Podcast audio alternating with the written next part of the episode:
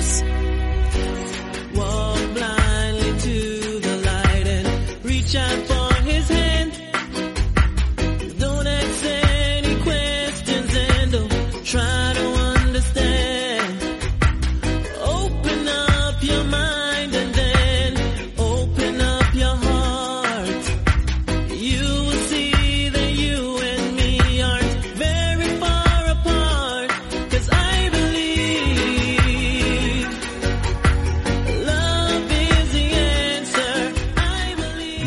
Buenas, bienvenidos a una nueva edición de MM Adictos. Hoy es 13 de noviembre, es viernes, ya estamos dentro de ese fin de semana.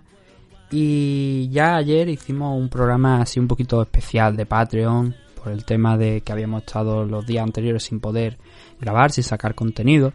Y hoy vamos a volver ya con un poquito con el ritmo normal. Ya os dije que lo que vamos a hacer hoy va a ser hablar de Velator 252. Nos vamos a centrar en los tres combates de la main. Vamos a leer toda la card, pero nos vamos a centrar en los combates de la main card. Que además creo que estuvieron muy a la altura. Que si tenéis la oportunidad de verlo conforme estáis escuchando el programa, eh, os recomiendo que le echéis un vistazo. Si no puede ser eh, por métodos normales, esperaros a la semana que viene que lo retransmitirán en, en Gol. Pero creo que fue un, buen evento, la verdad. Veníamos de algunas main card de Bellator que no decían mucho en tema de contenido y en tema de lo que se estaba jugando, por ejemplo, la semana pasada con ese Manhoef contra Corey Anderson, el debut de Corey Anderson en Bellator, no era el combate más idóneo para ni para Manhoef ni para Corey Anderson. Y en esta ocasión, esta semana y la semana que viene también, teníamos combates dentro del torneo Featherweight. Ya la semana que viene incluso va a darse la primera semifinal. Pero en esta ocasión, en Bellator 252, se disputaron una serie de combates, dos concretamente, que eran los cuartos de final e iban bastante atrasados Bellator por el tema del COVID y tal. Había que hubo que retrasar esto cuando se esperaba que hubiera sido en la primera mitad del año para poder llegar hasta final, a este final de año y tener ya solventado de alguna manera el torneo. Ahora hablaremos del tema de, de Bellator. Dejadme que antes os recuerde las vías de contacto donde podéis escucharnos en eh, Spotify, Evox y iTunes, es donde podéis encontrar MM Adictos. Y luego, para poneros en contacto con nosotros, bueno, también estamos en otras plataformas. En, en algunos eh, catcher, creo que los llaman de podcast, donde está en el feed, eh, también estamos. O sea que si buscáis MM Adictos ahí os saldremos, por si queréis escucharnos de diferentes puntos. Nosotros no somos Evox Original, con lo cual no estamos limitados. No nos tenéis que encontrar solamente en Evox. Podéis hacerlo a través de diversos métodos, como digo, Spotify, iTunes o cualquier podcatcher, creo que lo llaman de esto. Ponéis el feed, si no cogéis directamente os vais a, a eh, Evox, cogéis el feed, lo ponéis en vuestro en vuestra aplicación que utilicéis para escuchar podcast y ahí ya lo tenéis. Para escribir no podéis hacerlo a través de Twitter, mmadictos, Facebook, igualmente mmadictos, luego mmadictos-podcast en Instagram, por correo electrónico mmadictos.gmail.com y en alguna ocasión también subimos los programas y hacemos algunos directos a través de Twitch y de YouTube, bajo la dirección del perfil mmadictos.tv. Además tenemos la página de mmadictos.com, que gracias a Dani Romero de Spaceboxing, pues se quedó ahí hecha y subimos los programas también ahí para que lo encontréis un poquito más organizado y además también en esos programas, tengo que mirar cómo hacerlo, ¿no? Pero esos programas que dedicamos a, por ejemplo, el legado de Anderson Silva, el legado de Javier Nurmagomedov o analizar tal evento antiguo, pues eso vamos a intentar organizarlos también por categoría para que lo tengáis de una forma más directa a través de la página web. Necesito tiempo, eso sí que lo tengo que decir, necesito tiempo para, para hacerlo.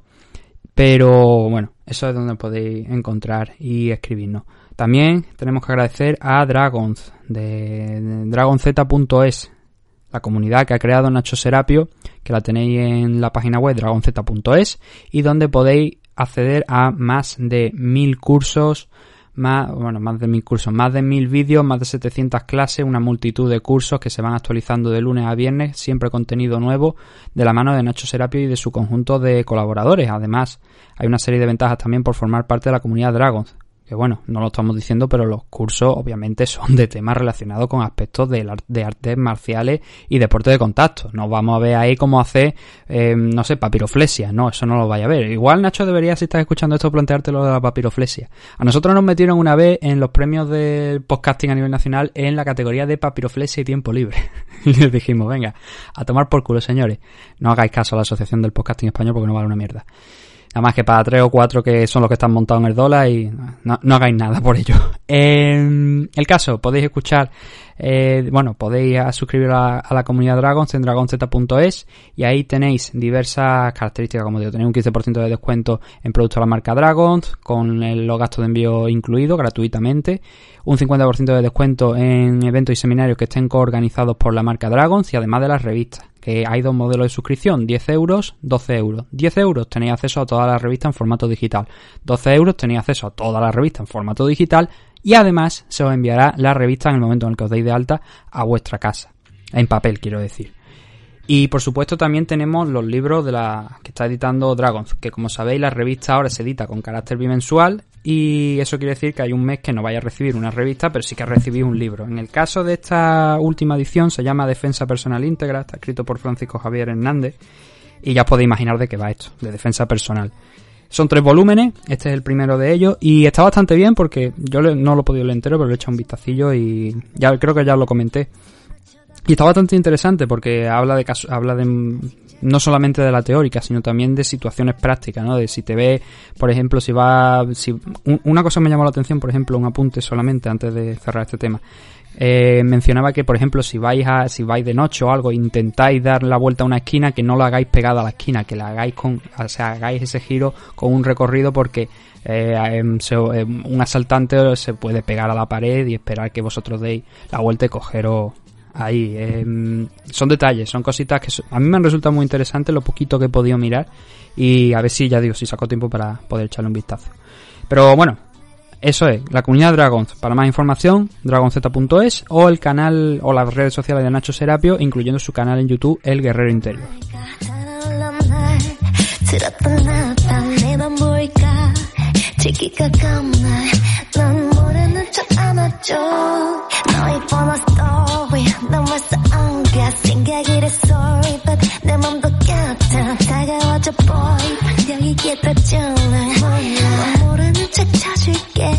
Nosotros nos vamos a poner ya manos a la obra, una vez hemos hecho las presentaciones y promociones, luego ya sabéis que también tenéis esa promoción, ese, toda la información sobre los caballeros de Locke, uno de los equipos, bueno, el equipo de, Oscar Panadero, que ya podéis escuchar la promo más adelante. Pero nosotros nos vamos a poner ya con lo importante del programa de hoy, que es Velator 252. El evento se celebró ayer en el Mohegan Sun Arena, ya sabéis que se están realizando los eventos de Velator allí. Y en esta ocasión contó con 10 combates, no vamos a analizarlo todo. Vamos a centrarnos, como hemos dicho, en la main card. Este era Velator 252 y la main card estaba bastante interesante porque teníamos dos combates, como he dicho, del torneo Featherweight que venían atrasados ya de la primera mitad del año. Temas de COVID, pues el parón de Bellator fue más grande que el de UFC y se trasladaron todos esos combates a esta segunda mitad. Finalmente podemos estar dándole salida, se pueden estar eh, celebrando ya esos enfrentamientos. Y había algunas, algunos combates también en la car preliminar que eran bastante interesantes. Bueno, Conry Gracie sumó su derrota aquí en, en su carrera profesional en Bellator, siendo noqueado por Trevor Good tampoco mucho más comentarios. Conry Gracie obviamente no es Roy Gracie, no es Renzo Gracie, no es Rickson, no es nadie de antaño, ¿no? Ya los Gracie han decaído mucho, pero bueno, aún así hay alguno por ahí que todavía sigue funcionando a un muy buen nivel. Roman Faraldo derrotó a Pat Casey por una, una rodilla voladora en el segundo asalto. Lucas Brennan arrancó la decisión unánime a Andrew Salas. Jornel Lugo, también una decisión unánime a favor suya frente a Skiller Sozo. Manny Muro con otra decisión sobre Devin Powell. Combates que realmente, a ver, vamos a ser sinceros. Si nos ponemos a escarbar, pues seguramente vemos aquí a gente que ha estado peleando por la LFA, por alguna empresa de, la, de, de allí de Norteamérica de menos importancia que Bellator, UFC y compañía. Pero tampoco son eh, combates que, no, que nos digan mucho. El siguiente de ellos sí que nos dice, al menos personalmente a mí me dice algo. Era Kerry Taylor Meléndez, que es la, mujer de, de Gilbert Meléndez, peleando y venciendo a eh, Emily King por un rear naked choke en el primer asalto. Esta pelea era interesante porque ahora mismo em, Kerry está peleando en 115 libras. El problema es que no hay 115 libras realmente en Bellator, no hay una división de 115 libras establecida. Y Kelly dijo, eh, Kerry, perdón, Kerry dijo que tenía que, o sea, preveía subir a 125 libras una vez eh, pasar este combate. Lo dijo a lo largo de la semana y finalmente yo creo que parece que va a ser así. ¿Por qué? Porque es que no hay 115 libras. En el momento en el que Bellator decide establecer una división Strikeway, que creo que sería una decisión acertada porque hay muchas luchadoras en ese peso a nivel mundial. Es verdad que la gran mayoría están en Invicta, están en UFC, pero siempre puedes tener a lo mejor tus dos o tres nombres de gente que salga de UFC y pueden estar aquí. No, todo tienen que ser grandes superestrellas, oye, son gente que desecha UFC, pues oye, darle esa segunda oportunidad aquí en Bellator. Pero de momento no está esa división de 115 libras, entonces va a tener que subir a la Flyway y lo va a hacer con un récord impoluto, 5 combates, 5 victorias.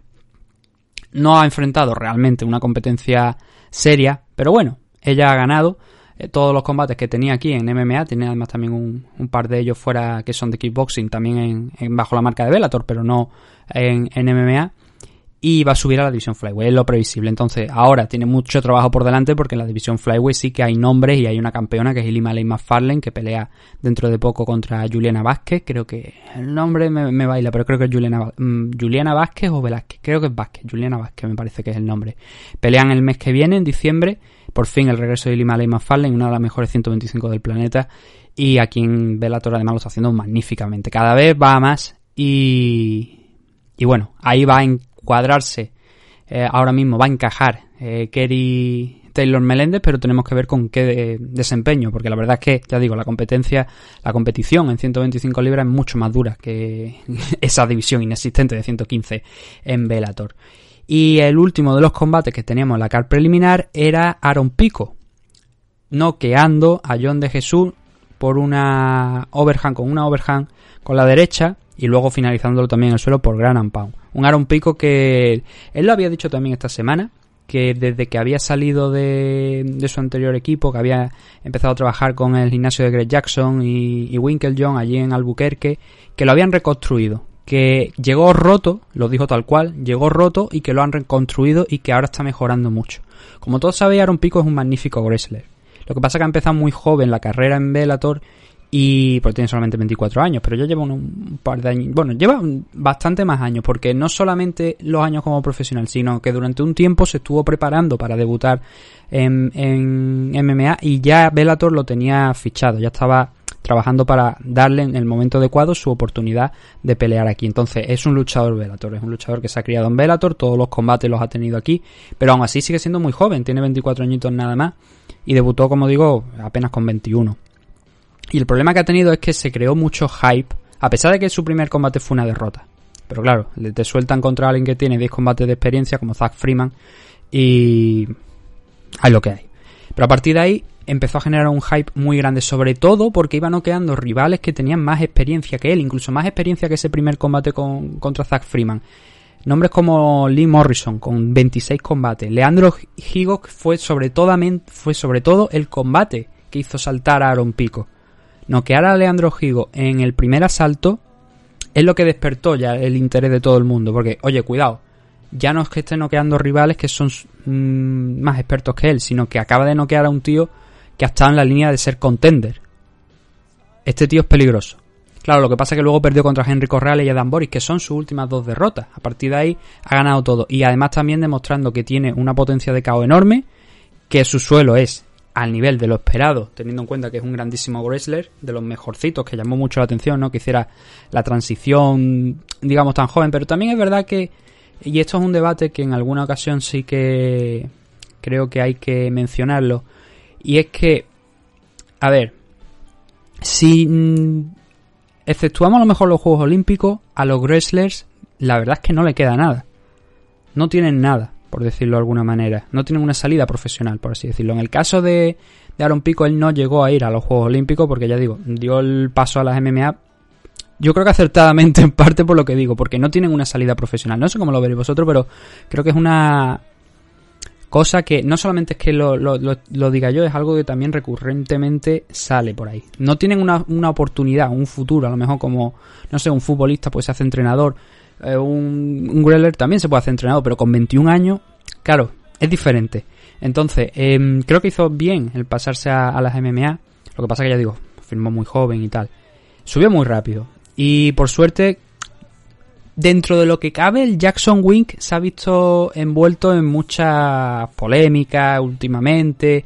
Gente que se iba, gente que decía que Winklejohn no era, que con Winklejohn en el equipo de, de Greg Jackson no era lo mismo y tal. Pero bueno, lo importante aquí es que con Aaron Pico están haciendo un buen trabajo. Aparentemente. Se le han visto cosas que no se le veían antes. Para empezar, el utilizar mucho ya la cabeza y si tiene que utilizar el wrestling, utilizarlo, no complicarse. Él es fuerte en eso. Es un tipo que fue medallista en los campeonatos mundiales eh, juveniles. Con lo cual, tiene ese nivel ahí. Y así lo, lo hizo notar precisamente ayer. Pero bueno, el caos, el caos es enorme. Hay una, como digo, un overhand con la derecha cuando, pero no es tanto el, porque es la forma en la que pega el golpe, pega esa derecha viniendo desde arriba y en ese momento John de Jesús sale, sale rebotado hacia atrás, la cabeza hacia, hacia atrás completamente y dice, joder, ese golpe ha dolido. Y al final lo, lo acabó noqueando en el suelo.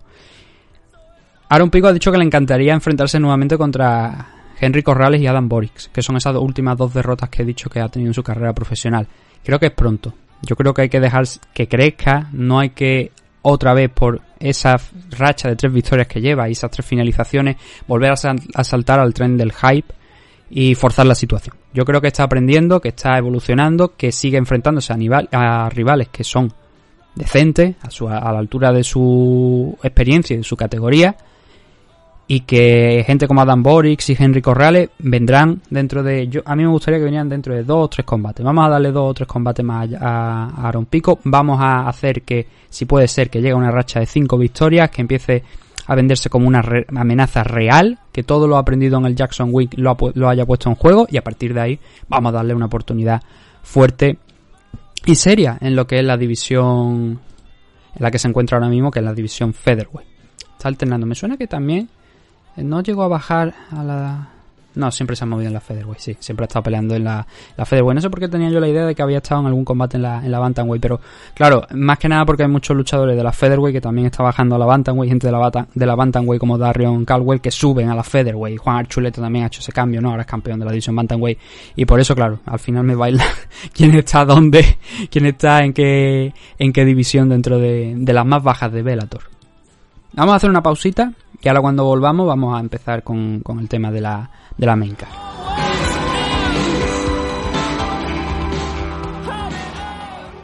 Los Caballeros de Oak es un equipo deportivo especializado en la práctica de las artes marciales mixtas, el jiu-jitsu brasileño y la modalidad de grappling. Los Caballeros de Oak cuentan con un centro de operaciones ubicado en el White Peak CrossFit de Valladolid y diversas filiales como la recién incorporada en el Nam Bandollo de Torre del Mar, en Nerja, Málaga. Como director técnico del equipo, tenemos al entrenador y árbitro internacional de MMA, Óscar Panadero, quien dirige el equipo apoyado de varios de sus entrenadores asistentes en las distintas secciones del equipo. Todos nuestros entrenadores y ayudantes están debidamente titulados y acreditados en la modalidad en la que imparten sus respectivas disciplinas. A su vez, Óscar Panadero imparte clases en el Campeón Club Experience de Sabadell, Barcelona, y cuyos competidores se integran al grueso del equipo. Podéis encontrar información sobre los Caballeros de Oak en sus redes sociales oficiales de Instagram y Facebook, visitando su canal de YouTube, Los Caballeros de Oak, o solicitar información mediante correo electrónico a loscaballerosdeoc.gmail.com. Nuestras diversas academias y escuelas de MMA atienden las necesidades de todo tipo de practicantes, desde principiantes a competidores profesionales internacionales. Estamos especializados en crear luchadores desde cero mediante nuestra escuela. No lo dudes y acércate a conocernos. Únete a los Caballeros de Oak.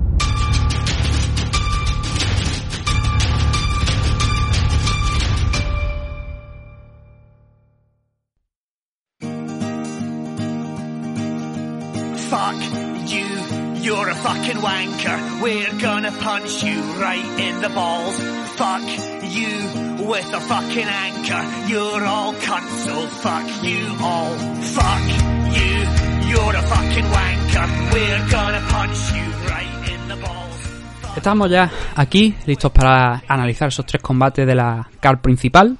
Y el primero de ellos fue Manuel Sánchez contra Daniel Weigel. Ya os dije que en los primeros minutos que aquí hubo dos combates para em, avanzar en el torneo Featherweight. El primero de ellos fue Emanuel Sánchez contra Daniel Weigel. Fue victoria para Emanuel Sánchez por una decisión unánime, por un 48-46, 49-46 y 49-45. El caso es que la, decisión fue completamente a favor de, de, Manuel Sánchez. A mí me cogió por sorpresa cuando vi que había un, un eh, cuarto asalto, porque se me había olvidado por completo que eran cinco asaltos de cinco minutos. Eran, son las normas del torneo. Y se me había olvidado por completo y cuando yo vi que salían a pelear al cuarto digo yo, ¿qué ha pasado aquí, no? O sea, se me había olvidado completamente. El caso es que el dominio de, de Sánchez es completo. Solamente Weigel, según dependiendo de los jueces, eh, gana y además es curioso porque los tres jueces, Eric Colón, por ejemplo, le da el primer asalto a Weigel y el tercero. Brian Miner le da el cuarto y Jerin Ballel le dio el primero. Yo coincido quizás con Jerin Ballel, con un 49-45. Vamos a ir hablando un poquito de, del combate. A ver, Weigel, el primer asalto estuvo correcto, estuvo bien. Hubo un momento donde Sánchez intentó patear y eso lo aprovechó para derribarle. Lo que pasa es que no entró, decidió no ir al suelo con él. Y a partir de ahí Sánchez se levantó e intentó eh, recuperar los puntos que tenía perdidos por, esa, por ese derribo, por haber caído de espalda. Y no solo eso, sino que empezó a avanzar y empezó a presionar a Weigel. Pero yo creo que, aunque las estadísticas de Bellator decían otra cosa, que decían que había conectado, creo que eran entre 7 y 9 golpes más que, que Weigel en este primer asalto, yo creo que Sánchez ahí no acabó de encontrar de todo el del todo el timing, porque él avanzaba, él soltaba las manos, pero cuando las soltaba, Weigel echaba, se echaba un poquito, se inclinaba, nada, un par de centímetros hacia atrás y soltaba eh, la derecha, o soltaba la izquierda. Y en ese en, en, esos intentos de avance de Sánchez siempre que esos intentos de Sánchez acababan interrumpidos por lo que digo por esos golpes esas manos que frenaban en la oposición a Emmanuel Sánchez con lo cual muchos golpes lanzados por parte de Manuel Sánchez pero las estadísticas decían eso lo que esto, lo que os estoy comentando que el porcentaje era mucho menor de lo que Daniel Weigel estaba impactando con menos golpes con lo cual el primer asalto muy justito, la verdad, muy justito para ambas partes, pero creo que Weigel conectó más correcta, no, no más en número, pero sí con un mejor porcentaje como para darle el asalto, aparte consiguió ese derribo que luego no lo, no lo consiguió completar, digamos, porque no entró en la guardia. Pero creo que estuvo muy ajustado este asalto, entiendo que un juez se lo dé a Sánchez, yo, yo me inclino por dárselo a, a Weigel. Pero hubo algo, un detalle que es muy importante y que además fue una constante a lo largo de la noche por parte de Manuel Sánchez. Bueno, dos para ser exacto. Primero la presión y segundo la low key. Hinchó a low key a, a Weigel a lo largo de todo el combate. No sé si las estadísticas creo que no se pueden ver una vez acabado el enfrentamiento y no lo destacaron en sí mismo, ¿no? Cuántas low key había lanzado, pero el número de low key que lanzó Sánchez a lo largo de los 25 minutos fue bastante alto. El segundo asalto es el mejor del combate, con diferencia, y se va para Manuel Sánchez. Hay dos jueces que le dan un 18, yo me inclino por ese 18. La paliza que le da Emmanuel Sánchez a Weigel es estratosférica. O sea, pudo acabar la pelea en este segundo asalto. No lo consiguió, pero pudo acabar la pelea. Y el margen, la paliza que se llevó Weigel fue enorme. No supo responder, no supo encontrar, a partir de concretamente de aquí, no supo encontrar el ritmo no supo frenar ya el timing ese que había tenido tan bueno para frenar el avance al menos de Sánchez en el primer asalto no lo encontró aquí y sobre todo por la dureza con la que ya entraba Sánchez y con el ritmo tan grande de verdad si tenéis oportunidad no solamente os quedéis con lo que estáis escuchando aquí sino ver el combate porque el segundo asalto de Sánchez a mí me pareció un milagro que Weigel llegara vivo al final del asalto. Lo noqueó, lo mandó al suelo, intentó trabajar, lo que pasa que Weigel aguantó mucho, aguantó muchísimo los golpes, absorbió muchos golpes de los que le lanzaba Sánchez y no solamente es que consiguiera sobrevivir, sino que se levantó e intentó en alguna ocasión devolver el fuego, pero ya digo, es que por una mano de, de Weigel, del alemán, a lo mejor caían 7-8 de Sánchez. Claro, eso es un volumen tremendo. Y la presión fue demasiada para, para Weigel que mm, se dobló. Se dobló muchísimo en este segundo asalto y yo creo que el 10-8 aquí le cayó. Le, debió caer. Quizás a lo mejor mmm, entiendo que Brian Miner le dé un 10-9 porque no, digamos que él se levanta, intenta pelear, intenta devolverlo y no es quizá tan contundente, pero hay una buena parte del asalto que sí es contundente y creo que es lo que pesa. A mí me pesa eso para darle un 18, con lo cual aquí en este momento pues ya lo tenía no solamente empatados Emanuel Sánchez, sino que estaba por delante ya con este 18. El tercer asalto. Hubo también un buen round por parte de Sánchez. Weigel intentaba cerrar distancia, intentaba ver si podía sa sacar algo de ahí de, de, de esas posiciones, pero no lo consiguió. Y la diferencia en striking a lo largo de toda la noche fue para Sánchez. Aquí en el tercer asalto no fue excepción, mucha menos diferencia obviamente que en el segundo round porque no llovieron eso, esa paliza, esos golpes.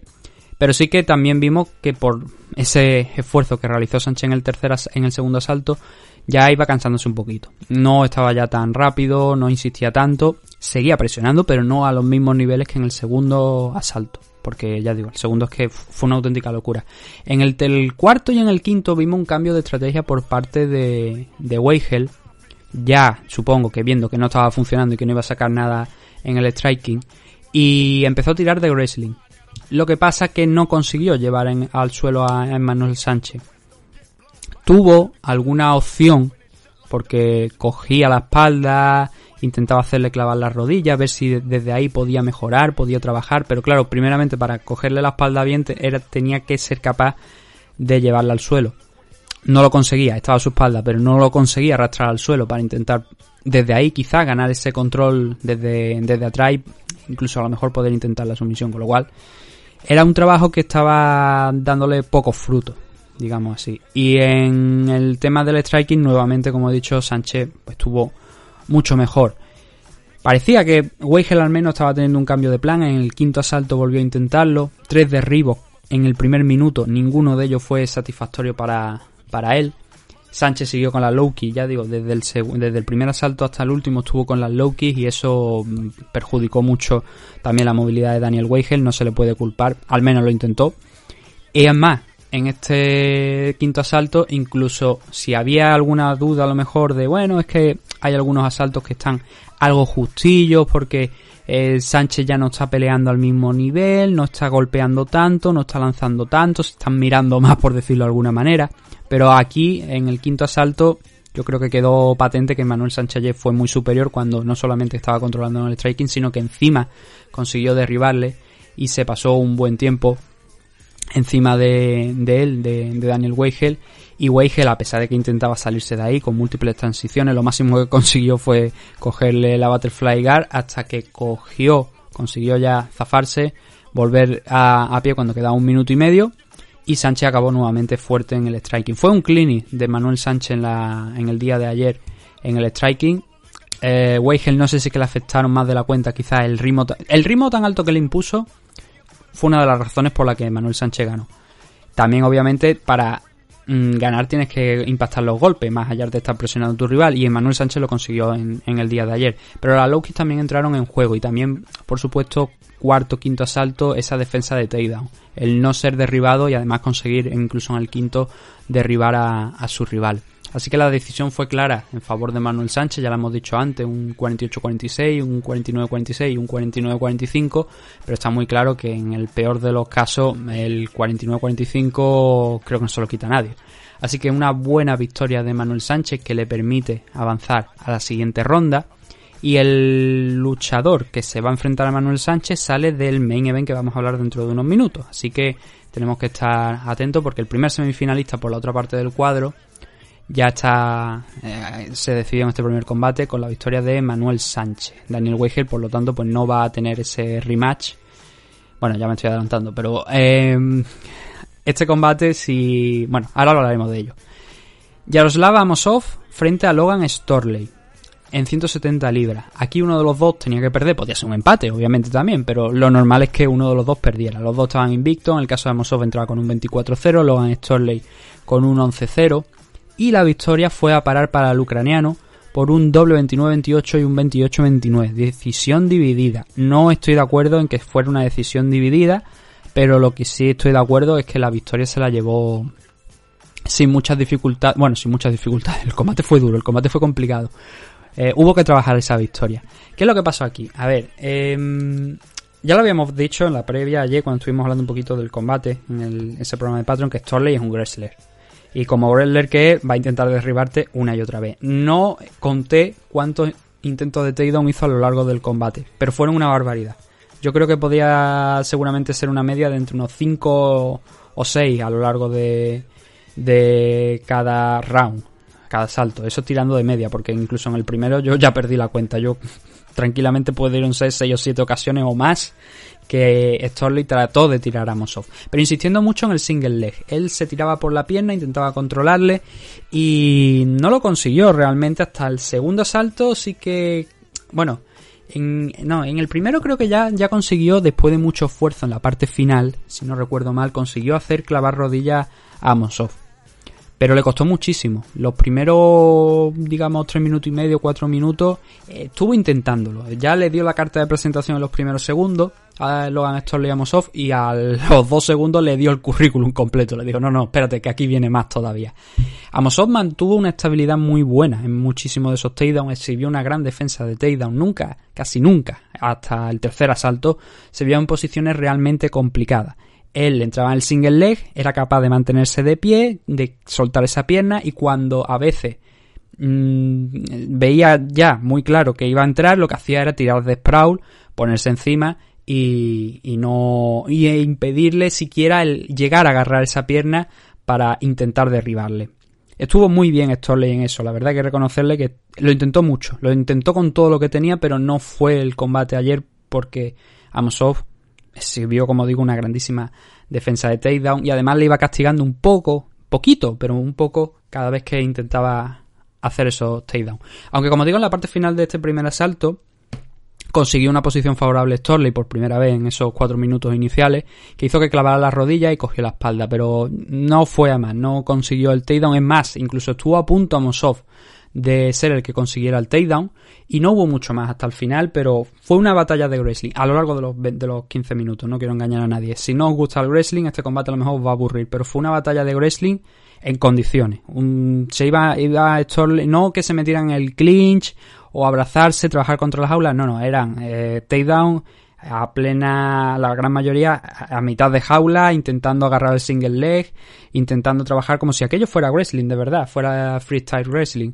Lo que pasa es claro, esto es MMA. Entonces, el primer asalto yo creo que se va a parar para Amosov, porque Storley intentó una barbaridad de takedown, pero todo menos uno fueron frenados muy bien por Amosov y el poquito striking que vimos se decantó a favor del ucraniano. Muy poquito golpeo porque se pasaron mucho tiempo en esa enfrascado en esa batalla del wrestling de intentar eh, librarse el uno del otro y, y, en el caso de Storley pues derribar a Mosov. El segundo, en el segundo asalto sí que consiguió derribar a, a Mosov Storley, pero hubo muchos scrambles que permitieron que el ucraniano volviera a pie y romper el control de que le estaba sometiendo Storley. A partir de ahí hubo otro intento, bueno, lo he dicho, hubo mucho. Pero hubo un, intento de, esos takedown en el que Amosov le defendió con el sprawl, cogió muy bien la cabeza y a partir de ahí intentó transicionar, intentó coger, creo que era un Ryan Naked Choke, no, perdón, Ryan Naked Choke no, un Anaconda o un Dars. Ahora no recuerdo si era un Anaconda o un Dars, pero intentó la estrangulación atacando la cabeza desde el sprawl y casi lo consigue. Torley se, se revolvió y volvió a, recuperar. A partir de aquí, si no habíais tenido suficiente con lo de antes, volvió esa batalla del wrestling, volvían los múltiples scrambles, las defensas, los sprawl. También Amosov se, se intentaba em, intentaba hacer la suya, intentaba controlar también a Storley en, en, los takedowns, en el clinch, un trabajo excelente.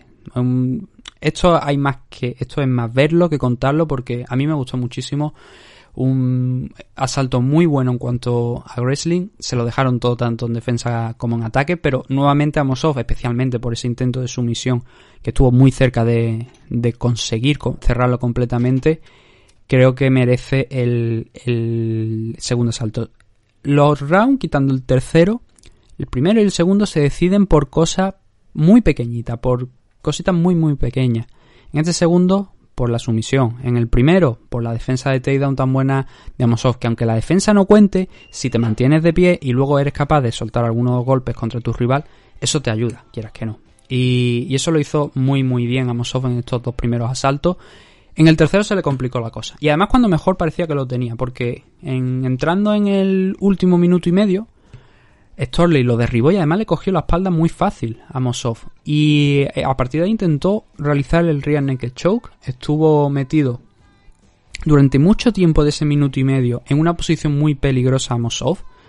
Podría haberle dado la vuelta completamente al combate a Storley. De hecho, uno de los jueces, gracias a este asalto, opina que, ganó el, combate. Y fue lo más, más peligroso de todo el combate. Para, no solamente para Storley, sino en general, también por parte de Amosov. Creo que fue lo más peligroso de, todo el combate esta acción de Storley, donde lo tuvo, no consiguió meter el antebrazo por debajo del mentón, con lo cual no pudo apretar, no pudo estrangular a Amosov para conseguir la victoria, pero se vio el ucraniano en muchísimos problemas porque, a pesar de que, como digo, no conseguía meterlo por debajo del mentón, pero él estaba apretando, él estaba apretando y eso sigue doliendo pero no consiguió forzar la, sumisión y vamos a optar mm, poquito a poquito, se iba revolviendo, iba resistiendo y finalmente se levantó, consiguió salir de ahí, levantarse y, e intentar acabar fuerte el asalto por si acaso podía llevárselo. Pero eh, este round es el más claro y se va a favor de Storley por lo que estoy mencionando, porque lo sorprendió con ese rear naked choke, con ganarle la espalda y estuvo a punto Storley de finalizar a Amosov. No lo consiguió y, como hemos dicho anteriormente, la decisión se fue a parar para Amosov. Dos jueces a uno, dieron un 29-28 a favor de, de Yaroslav. Y quizás este el combate... A ver, el, el combate es denso. Es muy bueno. A mí me gustó mucho lo que vi. Quizás a lo mejor me coge en otro momento y digo que es una basura. Pero a mí me gustó mucho lo que vi. Y creo que Amosov estuvo... Tanto él como Storley estuvieron muy bien. Para mí fue uno de los mejores combates de la noche. Y mm, creo que hay que aplaudir a Storley. A pesar de la derrota, creo que hay que aplaudirle por no haber eh, no haberse cansado nunca, se fue cansando con el paso de los minutos, pero él siguió fiel a su, a su game plan, es lo que quería decir. Y esta derrota entraba dentro de lo esperable. Y aún así estuvo bastante bien. Yo creo que va a darle problemas a muchísima gente de la división de 170 por ese wrestling que, que se vio ayer. Si Pule consigue un par de cositas más, añadirle un par de cositas más a su juego, yo creo que puede ser una amenaza en los próximos años.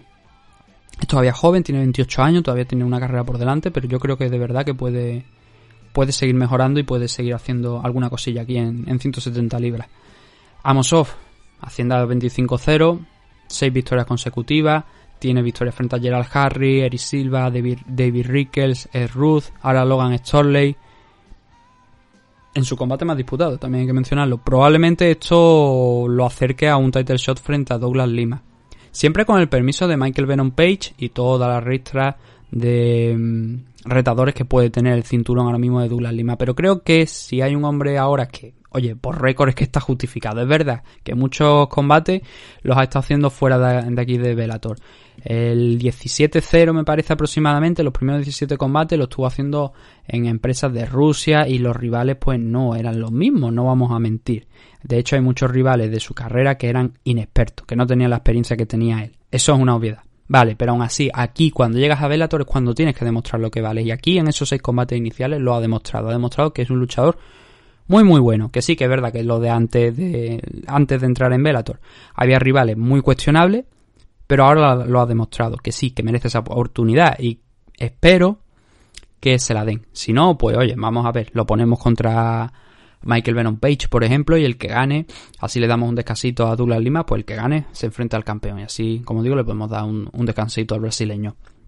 Pero creo que Amosov está pegando en la puerta ya del title shot. Por lo que ha hecho, digo, por esas seis victorias. No por lo que tenía antes, sino por esas seis victorias que creo que merecen una oportunidad por el título.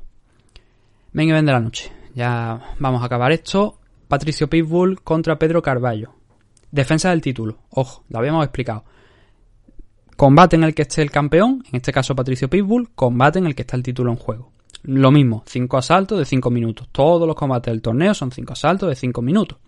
Victoria para Patricio Pitbull, noqueó en 2 minutitos, algo más de 2 minutos, a Pedro Carballo. Le conectó una izquierda, un hook con la izquierda, que es la mano delantera, eh, al mentón. Y luego le conectó una derecha, un directo con la, un cross con la derecha.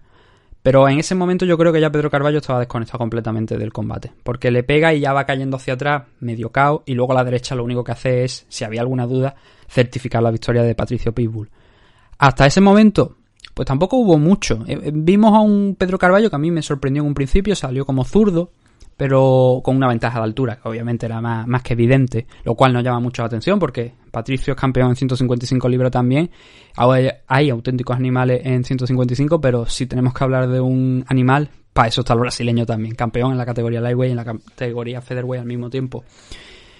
Muy interesante al principio, como digo, Pedro Carballo, sacando ángulos con esa altura, con esa extensión de los brazos, intentando buscar, obviamente, yo creo que ha aprendido de... entrena en el gimnasio de, de Conor McGregor, bueno, de Conor McGregor, en el gimnasio de John Cabana, que es donde entrena Conor McGregor. Y se le veía también ahí esa, esa, ese intento de, aprovechar la, la, distancia, de intentar presionar. Me sorprendió mucho porque he dicho lo de, lo de zurdo, porque luego cambió a diestro. Y ya se mantuvo como diestro durante todo lo que duró, lo poquito que duró el combate. A ver, no se le vio mal dentro de lo que cabe a Pedro Carballo, lo que pasa es que acabó noqueado. Y ya le dio un primer aviso antes de noquearlo Patricio Pitbull, le conectó otra derecha que mm, hizo pensarse las cosas mucho Pedro Carballo. No sé si quedaría algo tocado de ella, porque el golpe fue fuerte y se echó hacia atrás y daba la impresión de que durante un segundo al menos ese golpe había llegado bastante fuerte y había hecho cierto daño. El problema es que no, ya como digo, no sé si ese golpe hizo un daño real y luego lo remató con esa, ese hook por dentro directo al mentón con ese, ese cross con esa derecha o simplemente fue ese combo que acabo de mencionar el que, el que puso el punto y final sin más daño, quiero decir, sin más daño acumulado de, de golpes anteriores. Poquitas cosas que comentar, también Pitbull lo estuvo controlando bien el clinch, es un tipo que es chiquitito pero que es fuerte físicamente. Y no se puede decir mucho más, más que una actuación espectacular de Patricio Pitbull. Quizás eh, uno de los... Bueno, quizás no, es uno de los mejores luchadores del planeta, sin ninguna duda. Aquí en Bellator, doble campeón, como estamos diciendo en la Division Featherweight en la Lightweight. Y tiene poquitas derrotas. Muy poquitas derrotas. Ya habíamos mencionado que la, las únicas derrotas que tiene aquí han sido contra nombres como por ejemplo Joe Warren, Pat Curran y luego contra Daniel Strauss y una en especial en concreto contra Benson Henderson que fue una lesión de una pierna pero que aquello, ya digo, se le apareció la Virgen a Benson.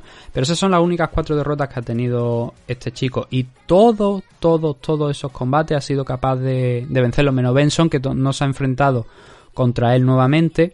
Y bueno, Joe Warren, porque creo que no volvieron a enfrentarse. Pero en el caso de Pat Curran y Daniel Strauss, es más, contra Daniel Strauss le ha ganado en dos ocasiones. Contra Pat Curran me parece que solamente creo que fue una. No, bueno, contra Pat Curran creo que. No, perdón, contra Pat Curran. Contra Daniel Strauss, déjame que lo mire porque. Sí, se han enfrentado cuatro veces, la ha ganado tres. se han enfrentado cuatro veces, la ha ganado tres. Y no, contra Pat Curran solamente fue un combate. Un combate adicional. Fueron dos nada más lo que tuvieron. Pero bueno, que fue capaz de vengar las derrotas que, tuvo. Se, está ahora mismo con un 31-4. Un, ha hecho toda su carrera aquí en Bellator prácticamente. Llevaba ya una serie de combates antes de entrar aquí en la compañía en Estados Unidos, 12 combatitos, pero a partir de ahí, hasta esa hasta ese 31-4 de récord que, que, estoy comentando, todos han sido aquí en Bellator. Estaba él, bueno, está él, está el hermano Patricky y Michael Chandler como, digamos, Mr. Bellator, ¿no? Luchadores que se han tirado muchísimos años. Antes también estaba, por ejemplo, Eddie Álvarez, ¿no? Pero, claro, Eddie Álvarez ya salió de la, de la compañía mucho antes que esta gente. Michael Chandler también se ha marchado a UFC, como bien sabéis. Y podríamos decir ahora mismo que Patricio Pitbull Freire, y lo podríamos decir sin mucho miedo a equivocarnos, es el mejor luchador de la historia de Bellator. Por lo menos en méritos, en número de combates, en número de victorias, número también de finalizaciones. Es quizás una de las grandes, una de las grandes figuras, yo diría que el mejor luchador de la historia de, de. Y lo sigue demostrando. A sus 33 años todavía tiene carrera por delante, pero lo sigue demostrando. Y bueno, ¿qué es lo siguiente? Ya lo hemos dicho antes. Este luchador iba por la otra parte del cuadro. Patricio Pitbull iba por la otra parte del cuadro, la que se decidía aquí, y ahora va a tener que verse las caras contra Emanuel Sánchez. Hay antecedentes, ya se enfrentaron en 2018 por el título también, cuando Patricio ya era campeón, y lo derrotó, derrotó a, a Manuel Sánchez. Entonces va a tener esa oportunidad Manuel de vengar esa derrota.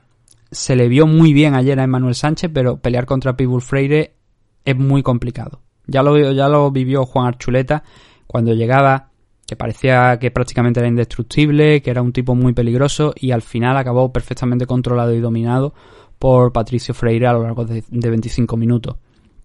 Entonces, mmm, Pitbull es favorito ya para ganar el torneo.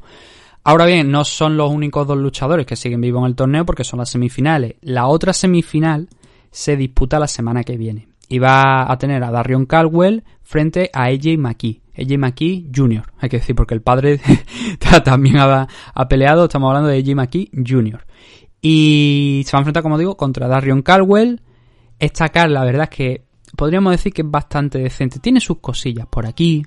Eh, hay luchadores con bastante más, más experiencia de lo que realmente estamos acostumbrados a ver, tenemos por ejemplo por aquí a Jalel Willis que finalmente va a debutar. Mark Lemminger va a pelear contra, contra Jalel Willis, campeón de las 170 libras, que mm, peleó, ganó el cinturón de las 155, no, de las 170, perdón, en la LFA y que no pudo pelear contra Patricky porque era su combate de debut, pero no pudo pelear contra el hermano de Patricio, contra Patricky, porque Patricky tiene una enfermedad que se manifestó en la noche del combate, el día del combate, y no se pudo disputar. Pero bueno, finalmente va a hacer aquí eh, Jalel Willy su debut en 170 libras en Bellator. Y perdonadme porque tenía por aquí el resto de la... Aquí. También pelea uno de los hijos de, de Kimbo Slice, eh, Kevin Ferguson Jr., Baby Slice. Y también tenemos por aquí a Benson Henderson enfrentando a Jason Jackson, además por supuesto de ese main event. Pero eso será la semana que viene y por supuesto pues también analizaremos la parte de la main car correspondiente.